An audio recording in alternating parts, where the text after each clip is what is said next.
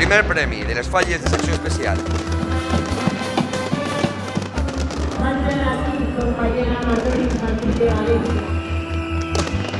Pot començar la macetat.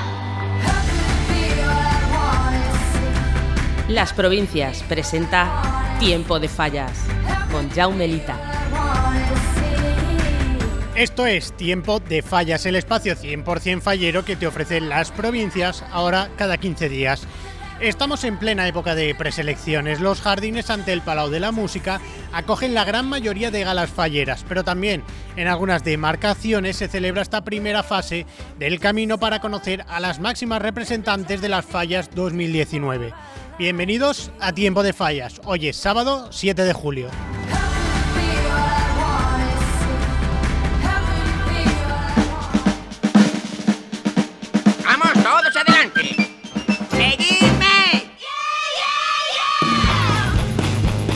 En tiempo de fallas nos hemos preguntado qué debe tener una candidata para pasar a la siguiente fase, superar las pruebas de su sector y soñar con que su nombre suene como elegida en la Fuente de San Luis en el próximo mes de septiembre.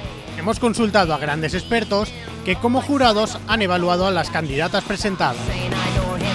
Desde el punto de vista fallero, preguntamos a dos falleras que han formado parte como jurado en esta primera fase de preselecciones.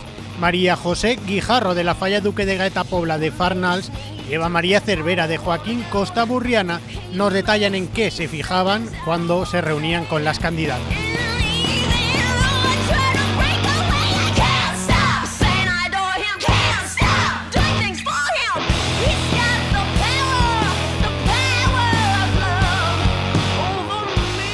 intento escoger a la que tenga más cultura fallera, tenga más, no sé, que la consideres más, que está más involucrada en la fiesta. Pero si no tengo tiempo, eh, como me pasó en la última que estuve, que solamente estuvimos tres cuartos de hora con ellas, pues lo que más me fijo es en la naturalidad que ellas tengan. O sea, que sea una persona natural, que no me esté fingiendo porque está ahí en ese momento y que quiera entrar en la corte, digamos. Me fijo en eso, que sea como es ella y, que actúe como actuaría de normal. Eh, nada más. Y luego ya sí te fijas pues eso, en que sea mona, que vista bien, sobre todo que vista bien, pero en lo que más es la naturalidad de la chica.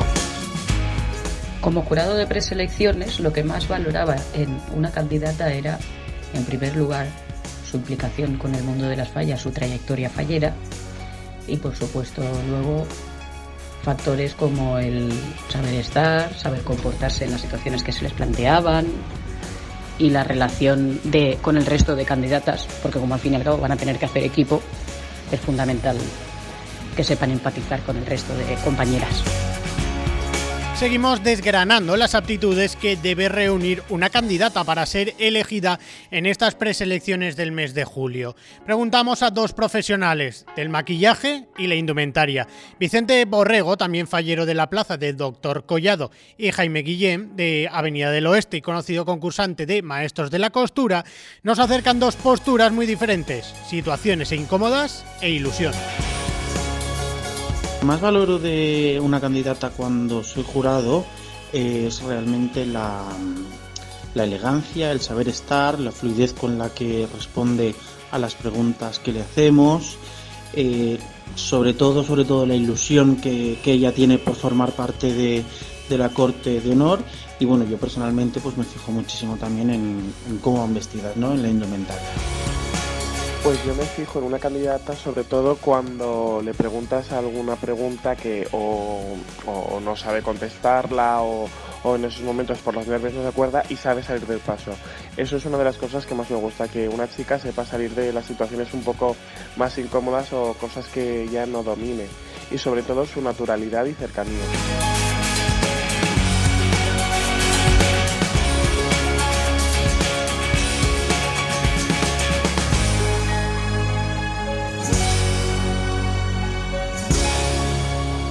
Y para acabar con estos consejos que les pueden servir a las candidatas que sueñan con ser fallera mayor y fallera mayor infantil de Valencia, recurrimos a dos mujeres que ya superaron estas pruebas y pudieron representar a la ciudad. Alba Molins, corte de honor de la Fallera Mayor de Valencia del año 2016, y Carmen Sancho, Fallera Mayor de Valencia de 2014, ilustran esos detalles que pueden hacer ser elegida o no. Cuando he sido jurado de preselección, lo más importante para mí ha sido siempre escoger a una chica que sea fallera. El año de corte o fallera mayor de Valencia te hace disfrutar de muchos actos y por tanto es importante coger a una persona que sea fallera y conocedora de la fiesta para asegurarte de que disfrute al máximo el año y aproveche cada momento.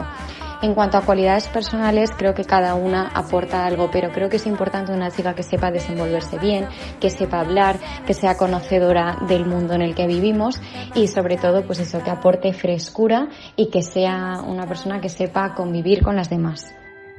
Pues lo que más he valorado en la experiencia como jurado fue la entrevista.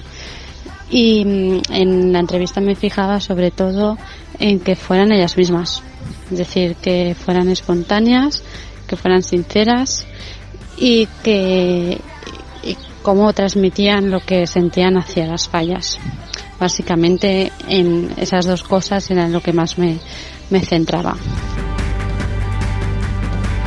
Recuerden que en la página web de las provincias pueden consultar tanto el calendario completo de las preselecciones falleras por sector como también ver en nuestra galería de fotografías a las falleras que ya han superado las pruebas. En el último pleno de Junta Central Fallera se aprobó el cambio de nombre de las comisiones falleras afectadas por la nueva nomenclatura de las calles de Valencia en aplicación de la Ley de la Memoria Histórica. Trece fallas extraen nombre, así se llaman ahora. Linterna Narrobella, Avenida del Oeste, General Llorens, Seneca Yecla, José Maestre, Santa Cruz de Tenerife, Cayano Yuc, Avenida de La Plata, La Señera, Manuel de Falla Tamarindos, Calvo Acacio, Senente Ibáñez, Jerónima Gales, Litógrafo Pascual Abad, Marqués de Solferit y Juan Bautista Vives. Antes de acabar con este tiempo de fallas de hoy, sábado 7 de julio, repasamos en formato breve unas noticias falleras. La falla Plaza del Doctor Collado ha presentado su logo del 150 aniversario. La falla situada en pleno centro de la ciudad de Valencia se fundó en el año 1869 y en el próximo 2019 cumple su siglo y medio de vida. La Falla Plaza del Pilar ha iniciado el 25 Open de Truck y dominó Víctor Monzón Jarque, que se disputa en su casal y reúne a un gran grupo de falleros como participantes. Junta Central Fallera ha dado a conocer las fechas del vigésimo segundo Festival de Vais de Carrer. Tendrá lugar en la Plaza de la Virgen del 12 de octubre al 3 de febrero. Será todos los domingos y también algunos días festivos.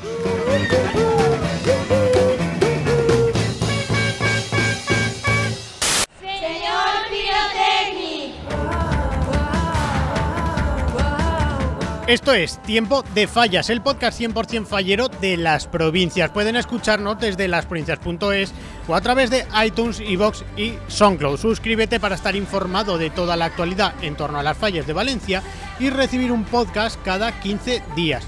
Recuerden, disfruten de las fallas todo el año con las provincias.